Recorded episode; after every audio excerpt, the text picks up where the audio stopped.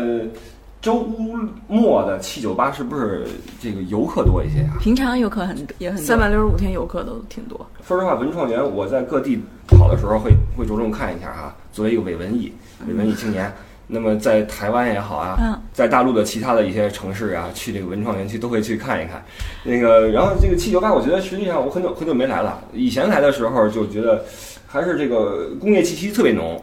然后现在可能随着一些这个像你们这样的这种呃这种有带有文创性质的这种这种工作室，对的，嗯这种这种进入可能会更更更变得更丰富了一些，对吧？弄得挺好玩儿。那这个先介绍一下今天的两位嘉宾啊，这个是坐在我对面的，一个是 Dora，一个是阿优，阿优，对吧？嗯这个非常开心能够来到两位的工作室啊，做这个珠宝这个这个首饰的一个工作室啊，一个呃一进一进门就是那种女性气息很重的一个地方啊，能闻出那种那种气息，你知道吗？来这儿来来来来说一期，因为两位据我所知有着丰富的这种旅游经历，包括人生经历啊。然后我看了一下简介啊，这两位工作极其认真。这个本来我说这个写点东西过来看看是怎么回事，哇，瞬间拉一单子出来，里边什么加拿大、巴塞罗那、澳大利亚、意大利、什么东南亚、摩洛哥、撒哈拉，什么都有，看得我都傻了啊！这是什么情况啊？然后这个。心想今儿来探探探探虚实吧啊，探探虚实，主要是请各位来说一说你们的旅游经历以及你们的一些人生感受，好吧？来聊聊天儿。吧好啊，好，这个这个，呃，能不能先聊聊你们这个工作室，这是怎么怎么怎么起来的？嗯这个工作室我们是今年年初开始搬到这儿来的。啊我们是一四年创立的，最开始就是在我家的次卧，然后一个非常朴实的 小小小的工作环境。啊然后后来想，不行，这样肯定没法招人，就哪个人人找工作的时候愿意到一居民楼次卧里边办公？是是对，后来我们就租了一个，呃，在长安门那边一个商住两用的，啊然后还是跟另外一个设计师朋友合租，就嗯非常为了省钱。后来就搬到七九八这个这个这个大院儿里面，但是这个换地儿也不是想换就换的，因为毕毕竟会有很高的租金，对吧？对这儿也对对不便宜。因为刚开始就我们两个人，然后当时工作强度也没有那么大，也啊没想到要做成一个多么正规的品牌，当时没想太多，所以就先在卧室办公不是很正常吗？既没有你没有车库，就只好在卧室了，结合国情。然后对，唯一的共同点是两个屋子都朝北，所以冬天就很冷，就会需要买买那个电暖电暖脚盆儿，一边工上面桌上在工作，然后下面在泡脚应该，有暖气啊，但是还是很冷。对那个那个，我嗯当时住那房子取暖不是特别好，冬天还挺凉的。好吧？那就挺逗的。然后后来那个第一个商住两用的房子旁边是一个安徽菜，徽呃，徽徽商故里，然后别人来面试也不愿意来，因为觉得都是微商，嗯，认认认不认识那个字儿，对，就是也很尴尬。打车的时候，司机说啊，你那是微商故里是吧？微商故里，徽商。哦徽徽商。安徽个个徽对对，吧？它是毛笔字写的，就是有点大家不太认识。太文艺了也不行。对，没文化的人太多。好吧，好吧，反正那个房子租期差不多到了，又开始找，嗯，然后先找到了七九八一个还比较普通的一楼的嗯。共也算共享办公的空间吧。嗯，有一个独立的房间，对，然后又那个时候就觉得啊，这个好有工作室感啊，就是觉得特别酷那种。然后后来用了一段时间，就发现就是这个房子是没有窗户的，嗯就就是你每天白天到了就得先把灯开开，嗯然后其实就是还是没有现在像这这个有两两层大落地窗嘛，就感觉特别敞亮。嗯，然后那个我们那就是七九八，其实里面有不知道可能上万个公司，就有各种小胡同拐进去什么的。我们那个地方那胡同口上就老有堆着垃圾，就特别就是特别影响心情。然后有个访客什么也特别不好意思，还不好意思你忽略这块垃圾，先先往里走。然后后来就是也也是我们第一次经历社会阴暗面儿吧。要怎么说？就我们租那房子是通过一朋友介绍一个二房东，是说房子特别阴暗吗？不是，哦是真阴暗面儿，就是那个二房东突然有一天就大房东来说你们那二房东人呢，就是他跑路了，懂了，嗯被给坑了。嗯，然后我们当时付的是一年的房租，就还有好几个月呢，就就是通过你说这些事儿，嗯我有两个点比较好玩儿。我觉得，一是你们做这个设计的哈，确实对这个环境有要求。我觉得要搞 IT 的就不不在乎什么门口垃圾堆什么的。就是我们是做着特别美的、优雅的、高级的珠宝，但是哦就是、对，对，这是其一。嗯，还有一个就是，呃好的工作环境是人人都喜欢的，嗯但是你们得有实力去承担这些东西。对所以我想问的是，其实你们这个东西做的还不错。稳步发展。我们就是肯定你业务量啊这些都比以前刚开始只有两人大很多，但是挣的钱越来越少了，因为要付房租，然后有了员工，啊然后备货的成本也没有刚开始就是定制设计师零库存定制那么轻盈了，我懂了所以算是比较大的压力。但是当时租这个现在能见人和接客的工作室，也是觉得这些小女孩儿、这这些员工，他们需要有一个好的环境每天在这儿工作时间这么长，还是希望心情好一些。啊而且我们之前旅行看到国外的那些工作室，都是白白的、很高，然后空间还很大，很。很有那种让人想在这里工作和创作的欲望，但是在中国，哪怕是找那种传统的办公楼，都是格子间，也完全没有这种氛围。嗯所以最后还是想，那就逼自己一把，虽然这个很贵，至少开心点儿。这个良心老板哈，那我觉得现在你处处在这个厚积的过程，那很快就要勃发了，给我感觉，这个没准哪天就一飞冲天了，快了，快了，是吧？嗯我觉得快快快快飞起来了。改天就那个，那先说说你们之前的这个这个飞的经历。那你刚才都已经说到了哈，在外边旅游的时候看见什么工作室什么的，因为你们有着极其丰富的旅游经历，想问一下，旅游在你们的生活中扮演着什么样一种角色，或者占着多大比重呢？对于很多人来说啊，旅游可能是我一年得有一次，然后我可能今年去个日本，明年去个什么泰国等等的。你们出行的次数是不是特别频繁？我想知道。嗯，以前比较频繁，现在比较穷，就是少了一些。然后阿优的出行比较频繁。我那就是我在欧洲的时候，你去哪儿都比较方便嘛，就是这种短途的就跟去去一下什么石家庄、山东差不多，嗯 所以就没有那么大困难。然后工作的之前工作的时候，有金主爸爸就出差的时候有机会能去国外，然后现在自己给自己工作。那哪怕去一趟上海，都要好好考虑一下，这个是不是值得？我们这次出差要安的很密集，但的确是一个很现实的问题。对就是自己开公司，就是所有的钱都是自己的，就非常节省。OK，那刚才我听到一个信息啊，你说之前这个在欧洲的时候什么什么什么，然后在之前工作的时候，也就是说你是先工作，然后又出去去上学去了，还是怎么样？嗯，对我们俩其实都是工作了几年之后再创业做的这个品牌。然后我是基于本科上学就想去留学，但是啊想读商学院要先有工作经验，结果就三年没走成，四年没走成，然后五年要再不走的话就太老了。但是有一天正在三环开车，就突然想到。马上，如果毕业了之后就要三十多岁了，然后啊悲从中来，就把车停了路边开始大哭，然后当天晚上回家就报了名，然后准备考试。呃，不过你说的这种人生中的突然是一个痛点，我也经历过，嗯就是在我也是在国外念书的时候，突然有一天觉得像你一样啊、觉得哎呀这样的话遥遥无期，这日子怎么过呀？然后突然就放声大哭啊，不行，真的对，但是我们的不同是你之后立刻做出改变，而我没有变，我继续在这混日子。对对，那在那之后你就开始决定要出国去跑一趟是吧？对，但是其实说要出准备周期还挺长的，要考 GMAT，要考托福，然后还要准备申请的那些东西那。肯定有很多阻力吧？你父母肯定不让人出去。啊，我父母还是挺支持的，我妈一直希望我去，嗯然后也是包括身边的当时另一半啊，然后包括工作室的同事啊，包括多少都还是最后做在妥协中做出了支持。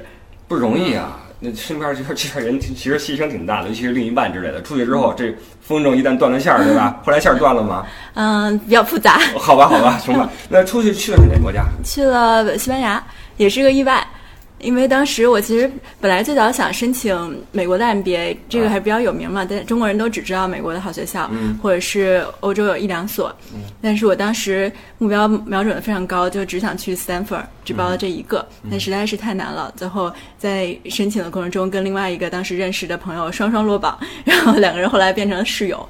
但是后来我就在申请的过程中发现了有一个特别被低估的欧洲的哈佛，然后还是后来在中国建了中欧商学院的一个西班牙的学校，而且我当时觉得，既然要是去不了最好的，那我就要选一个不是英语的国家换一种生活方式，然后去一个没怎么待过的地方。也就是说，那个学校也是 OK 的？那个学校非常好，现在就欧洲排名第一、第二吧只是很低调我以为你。要说沦为这个在欧洲混迹没有没有，其实我后来还是很开心，但是就是他中国校友比较少，所以现在还得承担给学校做宣传站台的工作。你对，校友都要做这个工作嗯是吧？啊，好吧。那你在欧洲一共待了几年？快两年吧。啊哈，嗯，然后完成学业就回来了，对，在那之间就去了好多地方嗯，也没有特别多，然后中间回来的也比较多。啊。像你中间要有有暑期实习，都回自己的公司实习。OK，然后回来之后你是创立自己的品牌是吧？不是，我们在我去之前就创了自己的品牌，然后当时也是觉得我们俩以前就是做品牌，然后媒体公关出身的，但你真的开始运营一个品牌的时候，还是会有一些觉得力不从心的地方，就是商业的这些自己也在学，但是到底这个是我们自己导致出来的一个假的东西，还是真的别的？比较正式的商学院、比较正式的企业运营都是那么做的，会觉得心里比较没底。嗯，但是去了之后，我发现其实反而是比较印证了一些我们作为跨界草根出身的人的常识，会比纯做 consulting、做咨询或者做金融这样的人出来更接地气。哦等于也是一个优势，对吧？也是那当时你在去西班牙的时候，你们两个认识了，认识啊，对吧？我们你们俩一起已经嗯把这个公司组起来了，对对吧？那他在远赴欧洲的时候，你在做什么呢？我在这守着战场。你有没有在，比如说在二环上开车的时候，突然想起你在西班牙的一个 呃，倒没有，这就是就是我，我是一比较稳定的人，啊然后他走了，我就在这守着，但是我效率也没有那么高，啊所以就是公司发展也比较慢，OK？但是没死嘛，就还行。然后他也回来了，所以现在就是公司又开始加速运转了。懂了。对，这而且现在又不是以前那种一一走就是三个月写一封信，我每天都在联系和一起工作。对对对，这个是嗯时代的发展带来一个变化。当时我们去的时候，因为我是零一年还是零二年出出的国哈，嗯那时候真的是打电话都费劲，就是没有什么视频，没有智能手机是，嗯，对，你就用用用那些 mail 之类的来联系，然后很麻烦。那这个你们两个人各自在旅行中有什么体会没有？或者说，我想问的是，这个旅游这个事儿对于你们的生活或者对于你们的事业，有没有什么辅助啊，或者呃启示啊之类的这样的东西？嗯，开拓视野吧，就是可能如果没有早，就是早年间就是创业之前那些旅游的经历，可能也想不到，就是这世界上还有什么东西我们这儿，我们中国还没有做的特别好的，啊。然后就是那些东西会影响到一些创作的灵感啊这些。也就是说，旅游对你们来说，其实不仅仅是一个放松和对目前的生活的一种抽离，嗯，呃，更是一种，比如说接受新的信息啊，对学习新的东西，对吧？说到这个，我有一点小启示啊，就是我在今年我在是哪儿啊？西耶纳还是哪儿啊？一个教堂前面的时候，然后我看那个教堂，我当时在等人，我在那儿溜达，然后教堂底下那大理石那个地板有一个四叶草的一个一个那个玩意儿，嗯就是那个那个那个。花砖是吗？啊，对的，那种青的那种嗯大理石的砖吧。然后突然想起来，这个就跟某个品牌的那个嗯四叶草那个挂坠儿是一样的。然后同时还有另外一个品牌，它那个也有一个挂坠儿哈，它的那个灵感是来自那个古罗马竞技场那一圈儿一圈儿的那种。四叶草的其实不是西耶纳，是啊阿拉汉布拉，OK，就是西班牙南部的那个宫殿，然后它起的名字就是那个宫殿就是用它的一个窗户的形状之类的。OK，是我的意思就是说，在旅行中，我们也会看到有些小元素，实际上是对我们的哎某个点突然觉得哎这个不错，有意思什么的。尤其对于你们这个设计行业来说，因为我还认识一个搞设计的，他说在欧洲玩的时候最喜欢看的就是教堂里面的一些小的装饰之类的，比如说一个一个十字架它的末末端的花纹啊，或者说一个吊灯的最后的那个怎么处理的那那个那个倒角啊，看的是这些东西。那你们也是这样吗？我们看博物馆啊什么的，啊哈，就是真的是有好多东西是潜移默化的，嗯就你当时看的时候觉得哦挺有意思、挺酷的就过去了，但是之后可能会一下子想起来哦那个，然后延伸出来一个什么样的灵感。那这样岂不会让你们的旅游挺累的？不会啊，这个这个是乐趣所在。啊，这是你们生活的一个一个一个常态对，我们现在其实还没有正式安排过，而且也负担不起专门为了设计的采风。啊呃，。比如说我今年想设计一个什么主题，然后就我就专门腾出时间和精力去那儿安排一趟行程。现在还没有这样，嗯就只是在从以前的旅行中去提取这些比较有意思的总结的点。嗯，那在以前的旅行中，给你们比如说在这方面启示这方面收获最大的，有印象吗？就是我在大英博物馆的时候，嗯。就看到那些，就是因为大英博物馆他们真的划了世界上所有好东西嘛，对，然后就看到那些就什么从古罗马弄来的石柱子啊、雕像啊什么的，就都破破烂烂的，嗯，然后需要靠画和修复什么的来来给现在的人展现它原来是什么样子，让你自己去想象和去填充，嗯，然后那些就是金属的东西基本上都是腐蚀了、烂了，然后就是剩了一块儿，然后嗯再给修补出来。对，对就这些历史上这些好的东西，基本上就很难留存的特别久和保护的特别好。嗯然后当走到那个珠宝的那个馆的时候，你几千年前挖出来的一个戒指，你放在那个柜台里，你要是能把它打开的话，你还可以直接把它戴上。就因为金是一个最最惰性的金属嘛，它就不会变质，不会怎么样。就你只要没有把它去真的拿个锤子对着它敲敲烂的话，它真的是可以，就几千年前到现在都是那样的。它就当时我就觉得。这东西就像一个真理一样，就它永远是对的。就你放到几千年后，它依然是对的。然后那个时候看见那个柜台里边的，就是一些印章的戒指，就觉得，哦，咱们中国也有这玩意儿，但上面就刻的什么发，就是一堆金花，什么龙凤什么的，就弄得特别丑。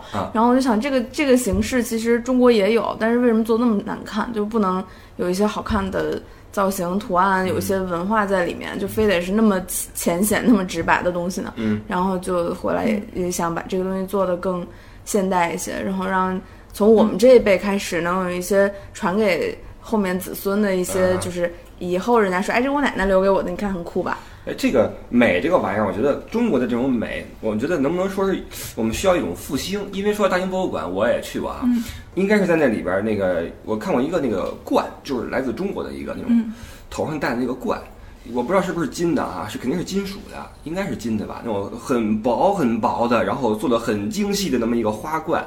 然后它那块有一个簪子能够穿过去那种，然后上面有那种像像如意或者或者或者说像像祥云一样那种翻花出来，也就是说你能够想象它如果你戴头上的话，它是会震动的啊！我觉得它是特别美的一个玩意儿，它完全不像现在我们看到那种大金戒指上面印个发什么，你一说确实画面感很强哈，发或者什么的那种那种大金流子，大金流子，这个你觉得这种传统的这种美？为什么就没了呢？近代历史上有一些失误，运动，对，只是近代，就包括之前，你看宋朝的时候还是很极简、很美的。对。然后后来国家富强了，然后有一段时间就是对，先穷的时候，大家就想用一些比较亮晶晶的、灿烂的东西来提升，显得自己很富，就跟其他的穷人差别出来。但是大家都一起富了，过了一段时间之后，又觉得我不能这么艳俗，要淡起来，所以一直会有这个反复感。这个过程。对。对，让我想起了那个。呃，那个 hip hop 音乐啊，那黑人音乐说唱乐啊，你看他们那个手势，你知道吗？啪啪这么比划那个手势，你知道为什么这么比吗？这手上都是金流子，对，你看就这么比一下，然后啪蹬一下这个脖领子大金链子，啪一比啊，你看我这有这这这。其实他这个有点那种那种心理哈，就是我们这个贫民窟出来的，嗯，对吧？我们有今天，他这么这么一种心理。对，就其实我去去英国和日本，的确是对我们设计会有一些基础的启迪，包括当时我们在那儿买的设计师的一些珠宝首饰，当时也很喜欢，然后后来回来就发现变黑了。就是因为不是真金的，它身上有设计感，所以我这个也是让我们一方面是从造型上，一方面从材质上，就是树立了现在我们将要做，就是要保持品质也是真金的比较好的，然后设计也是简洁现代的，然后慢慢的也会在之后的旅行中会。不自觉刻意安排一些和这些设计相关的环节，比如说之前我们一起去澳大利亚的时候，专门去看了当时有一个金矿的博物馆，就是以前那边是也是有那个淘金热嘛，然后会有一些遗留的这些遗址，会有一些当时那种所谓的狗头金，就是那个很很破的直接淘出来的金块，会有一些各种各样的样品，会专门去看这个，然后会去看世界各地的这种武器黄金博物馆。然后找看当时的一些艺术展里面和这些出土的文物有关的东西，然后包括有一次我在北京的一个展览都会看到有一个商朝的出土文物，是一个很简单的金手镯，就跟一个英国公元前两三千年的一个很简单的金手镯造型非常像，所以几千年前是有这种世界人类大同的审美，然后之后有很多的细细微的文化差异，然后现在有可能又有一些趋同的东西，都会在不停的变化。所以跟去跟这种风潮是没有意义的，就只能坚持自己选择好的设计。以前我一个朋友跟我说过一句话，说这个流行这东西呢是个圈儿，就是它实际上是在周而复始的。嗯，你像前一阵有一种鞋特别流行，就是那种底儿是白的，然后鞋面是黑的，好多人在穿，我不知道叫什么哈，反正那样，跟清朝的那些那个什么打猎时候那些那些爵爷们穿的鞋是一样的，实际上。这这它是一个一个循环，对吧？是个循环，所以我觉得对于你们来说，可能你们的这个任务或者目的，你们挖掘这个循环里面的核心，就是你们能够让这个经典被你们创造出来，而不是说仅仅的是这个这个附庸风雅这样。我我我猜啊，这我瞎猜的。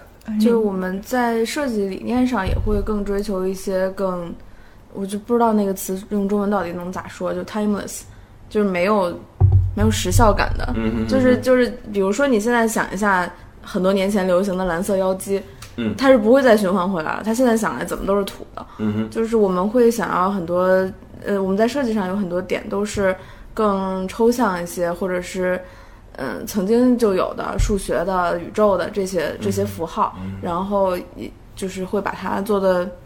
怎么说呢？就是更更有一些深刻的内涵一些，就不会说我今天喜欢玫瑰花，我就做一玫瑰花。我十年之后不是，我可能十天之后我就不喜欢玫瑰花，我喜欢百合去了。就是会没有那么具象，就是这样的话，你嗯怎么说呢？就是不会说去做一些猫猫狗狗的造型，或者是这个花长这样，我就做一个这个花的造型；这个树长这样，做这个树的造型。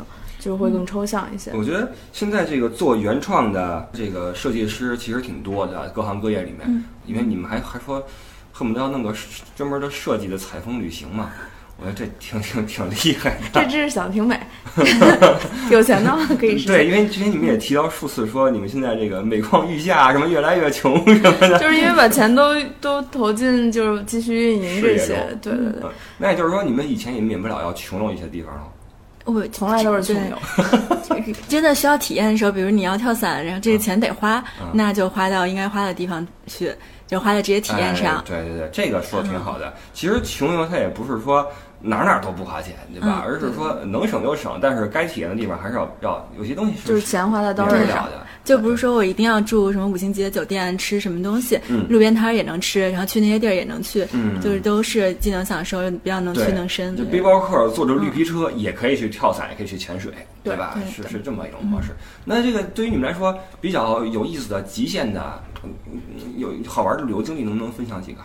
那就说我们第一次所谓的公司旅行吧，就是在两个人创业之后，然后第一个能以。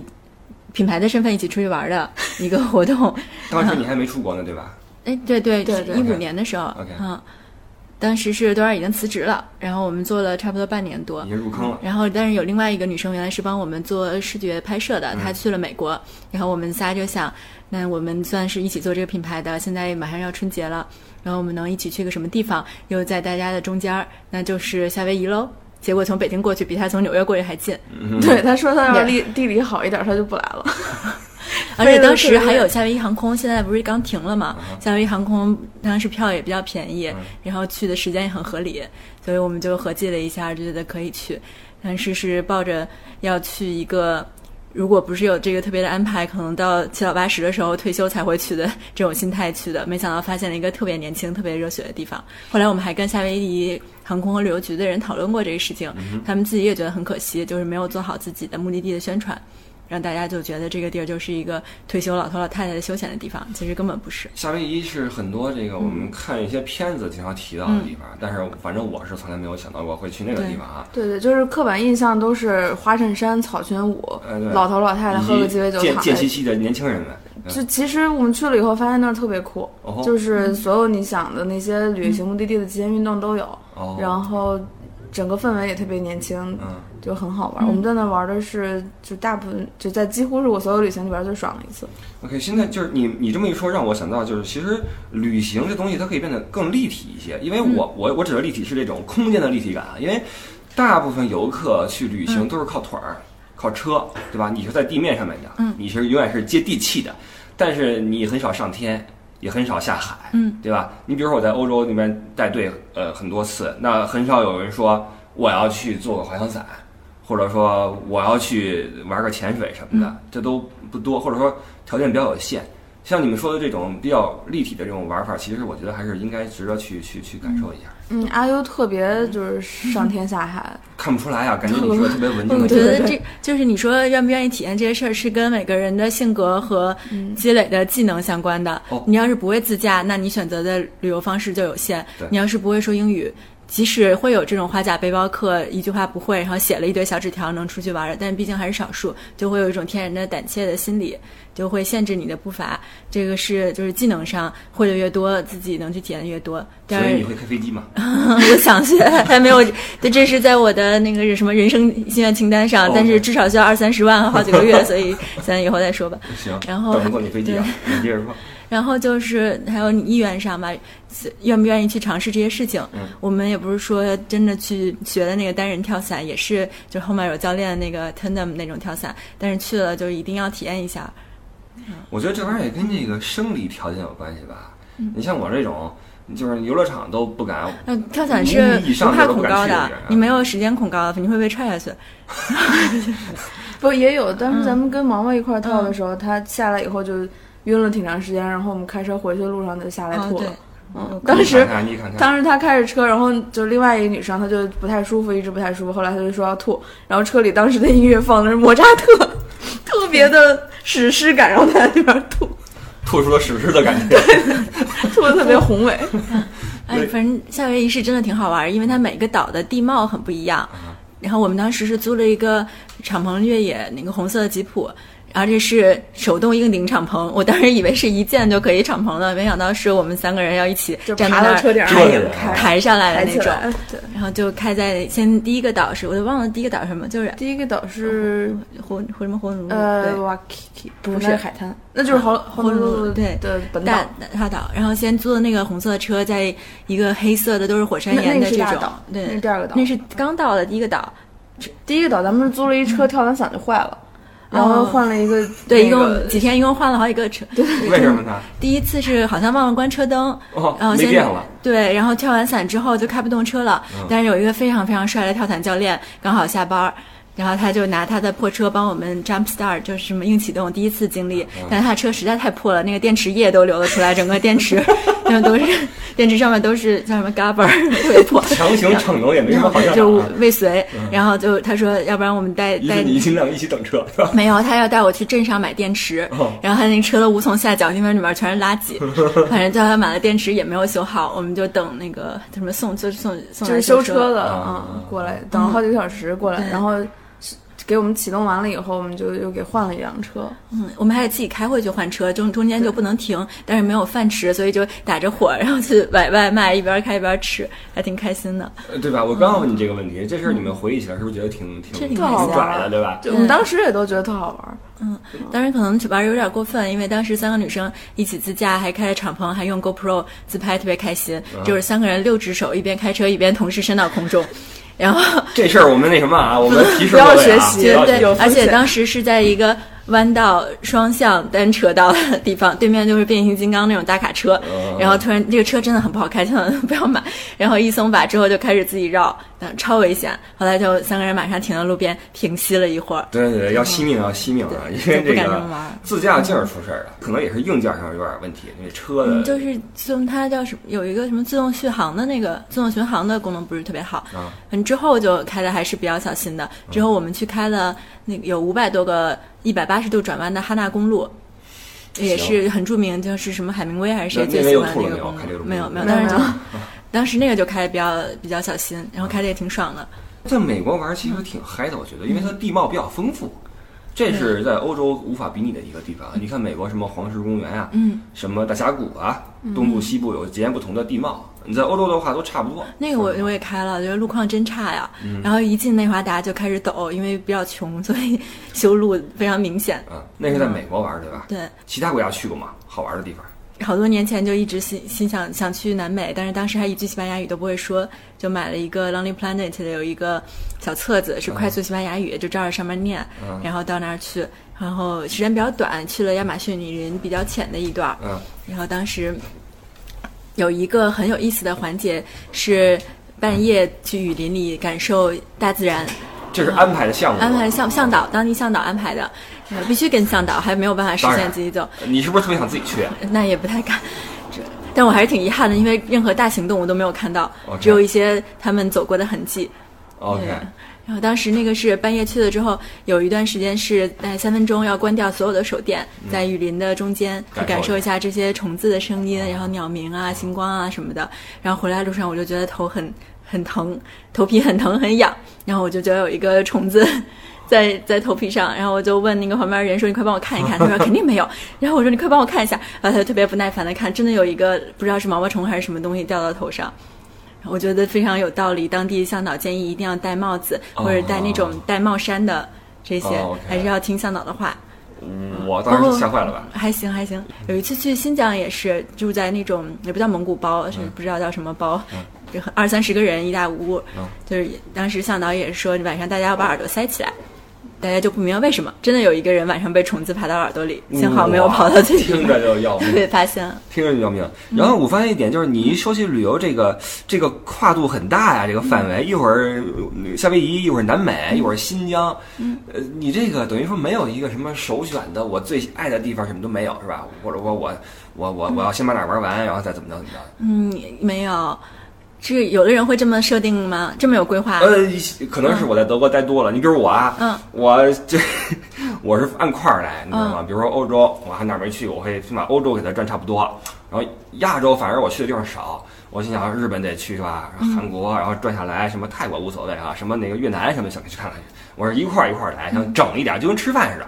有的人吃饭他是你是有规划的，一碗饭啊，他是从一边开始吃，你知道吗？你这等于是就。就就就抓着就来了，对吧？那这是也是过去十周十年的吧，所以会比较跳跃啊。对，但是的确是没有想过要做一个攻略，说我要先解决什么，再解决什么。嗯，也没这个条件。那你 怎么想到去南美的呢？因为那地儿，你说去旅游了，南美可能是大家会比较靠后想到的地方。当时也是算呃当时的另一半一个非常重大的人生壮游吧，所以去了。去了有快一个月，然后当时也是在还在一个外企，然后老板外国老板对我也比较松，然后也是自己千辛万苦加班争取到的机会，所以基本上花光了所有的钱，去了三个国家，去了厄瓜多尔，然后去了玻利维亚，还去了秘鲁，当时还辛辛苦苦的写了三个国家的签证攻略，过了一年全都免签了。好吧，好吧。然后你这个有一点很可贵，是你去之前还会起码学几句速成的那种。西班牙语让我觉得挺不容易。我是特别喜欢跟当地人交流，所以你不自己学就没办法。当时是十月份去的，正好赶上加拉帕戈斯岛的龙虾节，二十五美元一只，大概有三三十厘米长，很大的龙虾。那这个当地的人都是那种海滩边上的渔民，他是虽然已经是一个比较旅游的地方，还是不会说。这个英语嘛，那我要是想吃这个东西，就只能自力更生。哦，我懂了。然后还有什么啤酒啊这种生活用语、生存用语。不是，这是好习惯，因为呃，有些词儿啊，只有你掌握了之后，掌握了当地语言之后，你才能够在某个瞬间钻入到里面的一个文化中去。因为它这个，说实话，语言是跟这个文化是是是是在一起的。我觉得语言是文化的一部分。所以，只有当你比如说你中国的这个这个文化，你必须要通过拆咱们那个字儿，你才能够知道它里面的含义，对吧？包括西方的一些这个，不论是拉丁语还是日曼语系，你它有些字儿是相通的。那么它这个通的这些情况，就会把一些文化给你给你像拔萝卜带泥一样给它给它挖出来啊！我不知道这个比喻是不是贴切哈。所以学一些语言，我觉得其实是有好处的。对，这特别是，而且一个新的语言特别能折射这个民族的人的一些性格。嗯。比如我当时就发现，就学了西班牙语之后的这个西班牙语是拉丁语系，不是有阴阳性嘛？对。但是德语更复杂，西班牙语还好一些，就会有一些词的词性莫名其妙的带了一些歧视。比如说那个问题和毛麻烦这个词是阳性的，然后 solution 解决方案这个词是女性的，但是大灾难这个词又是女性的，所以我不知道他们为什么要这么设定。小毛病是男人的事，大毛病是女人的事。对，然后一般摆平的解决方案也是女人的事。OK，这个这个词性这事儿我还真没琢磨过，因为在我看来这个没什么规律，因为德语它分阳性、阴性和中性。嗯，你比如说男人是阳性，女人是阴性。桌子是中性。呃，桌桌子是阳性的。凭什么呀？对，然后椅子是阴性的，小孩是中性的，没有什么原因。当然，这个我觉得这不算歧视吧，因为这个我不知道你是不是女权主义者。我不是不是那种极端的窄，不是那种很窄的狭义的定义。看着有点像，因为女权主义者一般都比较优秀，你知道吗？比较优秀，比较比较说话比较有条理，比较冷静，就很容易被抓住破绽，你知道吗？跟你们这边人说话得小心。你看，现在你还记得什么西班牙语吗？还一些衣食住行，然后吃饭问路，上个厕所还可以。可以啊，那比较复杂的就不记得，对没过多久。好几年了，但是但是我们上学是英语的，因为有六十多个国家的人，只是出门生活是西班牙语。OK，嗯，也可以用英语，但是会一点还是比较有用。对啊，那这种为了出去玩而学语言的这种东西，都让你有吗？没有，我就英语走遍天下。对，现在也不用，现在有一翻译器啊，一说的话，他能直接给你翻译。对对，那个我还挺想给我爸妈买一套的。哎，是那玩意儿挺有挺有挺有用的。说实话，有的时候出去玩的话，因为语言交流不通的话，确实挺费劲的。这个刚才你不在啊，我们聊了一下这个去那个什么亚马逊啊那些雨林的那些玩的经历，你去了吗？当时没有没有，那个我是特别怕虫子，感觉像你玩的没有我可能这，辈子都去不了。感觉像你玩的没有阿尤那么野呀。对对，他他是比较上山下海、进雨林那种野的，我就是一个，嗯，怎么说，就就比较基本款的。玩的常规一些。对，嗯可能唯一特别一点的就是我在国外看音乐节，比较喜欢。哪个音乐节呢嗯，在英国看了一个 Tea in the Park，在苏格兰，？OK，嗯，然后在呃去大阪看了一个 Summer Sonic，然后在丹麦看了一个，哎，叫啥来着那？你这是 road road 是吗？那个叫什么 R 开头的那个？我操，一下想不起来了。不是那个那个比利时那个，你说的是我买了票，结果没去成又卖了的那个。那今年你刚是对，今年刚去的那个，唉。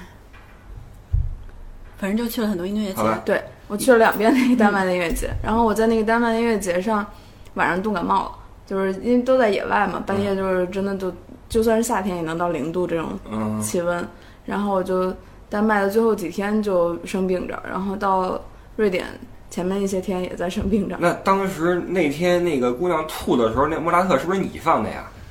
那忘了，嗯，不是，因为你冲着音乐节跑这么多地方音。乐节哪听音乐这个呀节是摇滚音乐节，OK，嗯，我以为你对范范的音乐就很感兴趣呢。呃大家都感兴趣。那不一定，那可不一定。他们就是年轻人的那种音乐节，你可以想象成一个咣咣咣那种的，对，就是在英国音乐节，就是你想英国人吧，尤其是英国摇滚青年，嗯那个素质就是他们拿那一大杯，就那塑料杯子，嗯喝完啤酒，然后懒得去厕所，就在人群里啊就尿在杯子里，然后把杯子扔到前面去。有人有人瞅还是怎么着？对，就是有的时候你就会哗一下就落下来一一堆水嘛，然后你就赶紧看看是凉的还是热的。那你这还不如去亚马逊丛林钓虫子呢。就是对，但是也也挺好玩的。嗯，这是年轻人的生活方式。然后丹麦那个音乐节就有一个点特别好，就是他那因为很多男的就不停的喝酒，然后一喝酒就就利尿嘛，然后他们就在所有的树上装了一个特别简便的一个装置嗯，然后你就站在树边上就对着那个，然后它就流到树，就顺着树流下去就那有个装置还挺那女的怎么这真的特别方便，就是所有男的都在树 树边上尿，然后女的去上厕所。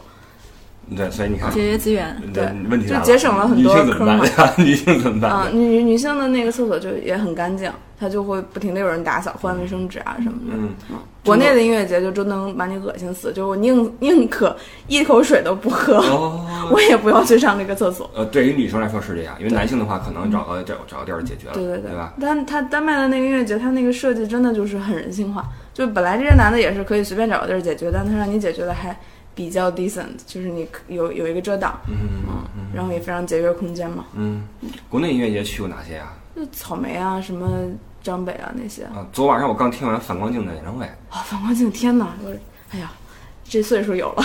是是是是是是，那个主唱也都是老炮儿了一群啊，一群老，炮儿。嗯我那天去喝酒，看见旁边桌坐着王子和傅涵，然后当时就是说：“哎呀，他们居然在这儿。”然后我朋友说：“你快去搭讪。”我说：“搭什么讪？”我过去说：“你好，我听你歌长大的。也过那时候了，对吧？现在咱们这个，你看前一阵儿那个那个综艺，呃，两个导师是李易峰和周杰伦，然后就是明显的你会发现李易峰的人气极高打，篮球的那个，对的。嗯然后周杰伦那边没什么声儿，因为杰伦的粉丝都已经像咱们这样都已经不怎么关注这些事儿了，对吧？所以这个粉丝的东西永远是年轻人在冲在前面，对吧？就像你去看音乐节一样。那你你因为音乐节设计了很多行程是吗？”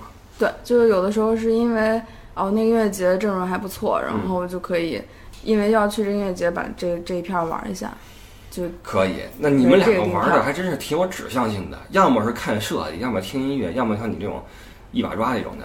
就是纯观光游的话，可能有点空虚，就是有点走马观花。也就是说，你们两个基本上都是自由行，对，从来都是自由行。从来都是自由哦，行。没有，我们今年夏天跟了一次团，哦就是公司旅游。我们实在是就是 也忙也没空，就是策划嘛，啊然后人也多了，就是嗯也舍不得去特别去不起，去不起特别贵的地方，哦然后就随便报了一个，就非常临时随便报了一个越南。越南，嗯，芽庄吗？对，然后就是跟团，就是被关进那个 那种 shopping mall，也不是 shopping mall，就是一个强制购物专门卖枕头的地方，你就就在这得待满俩小时，专门卖什么玉石什么的地方，专门在这待俩小时。啊，然后就不消费的话，就会被那个导游看不起，就说：“哎呀，你支持一下工作嘛，什么什么那种。呃，那能跟你说这话就不叫看不起了，还算比较的那个。就是哎，你们这群人怎么什么都不买？但是他带我们去看什么玉啊、首饰啊这些东西，我们也买不了啊。然后这个审美跟完全完全不同。对，其实倒不是价钱的问题，嗯我觉得主要是那个它的设计感什么的，对于你们来说简直是没法看，应该是。但我们就是这样，还是擅自脱团，玩出了一些刺激的火花。哦不听话，你们这种人就是，我跟你说，按按照我们导游来说，不听话。没，我们没没有脱团，就是晚上那个导游跟我们说，就是你们不要打那个。就是三蹦子这些啊不是非正规啊的出租车，他们有可能会坑你钱。嗯就是越南盾不是特便宜嘛，然后就是五五万块钱的话，相当于十五块钱人民币，然后他就会要坑坑钱了，是吧？不是，他就会就那些那些坑钱的人就会跟你比划我五万啊五万，啊就是口头比划的嘛。啊然后你说啊，那十五块钱人民币那就做了，然后我们就坐了三个三蹦子回回酒店，嗯然后下了车以后，他跟我们说是五十万，就相当于一百五十块钱嗯两公里。等于果然被坑了。然后我们就就是几个女生胆子也挺大，跟三个中老年男子在那儿吵架，就就互相语言不通，我们哦说英文他们也听不懂，他们就在那儿啊啊，然后我们把钱拿出来给他，就是四十五在他手里，四十五万越南盾就是四十五块钱，不是十五万越南盾嗯。四十五四十五块钱吧，啊，塞给他，然后啪啪啪就往回扔，在在我们脸前挥拳那种威胁，然后特就是别吓人。要打我们之类啊的，然后就是。我们这团里有两个北京女生，她们就回来以后啊，就在说，我们脑袋里就在想怎么打架，怎么谁控制住谁什么的。那最后怎么着了？后来就是我我觉得以以你们的气势，应该是你们赢了。对，就是我们让一个女生就是溜过去进了酒店，然后把保安叫出来，然后跟这个保安说，然后保安说啊，那个保安后来出来了，然后就这几个人还在那理直气壮，嗯然后我们就得给他解释，就是应该多少钱，怎么着，我们说好多少钱，然后这是这些钱，然后给保安，我说你你帮我们给他，然后保安拿过来这钱说。哎，你们这不够啊！少了个零儿，就是那零儿太多了，我们也数错了，真的就变成我们坑那几个司机了。然后后来就特别尴尬了，前几天。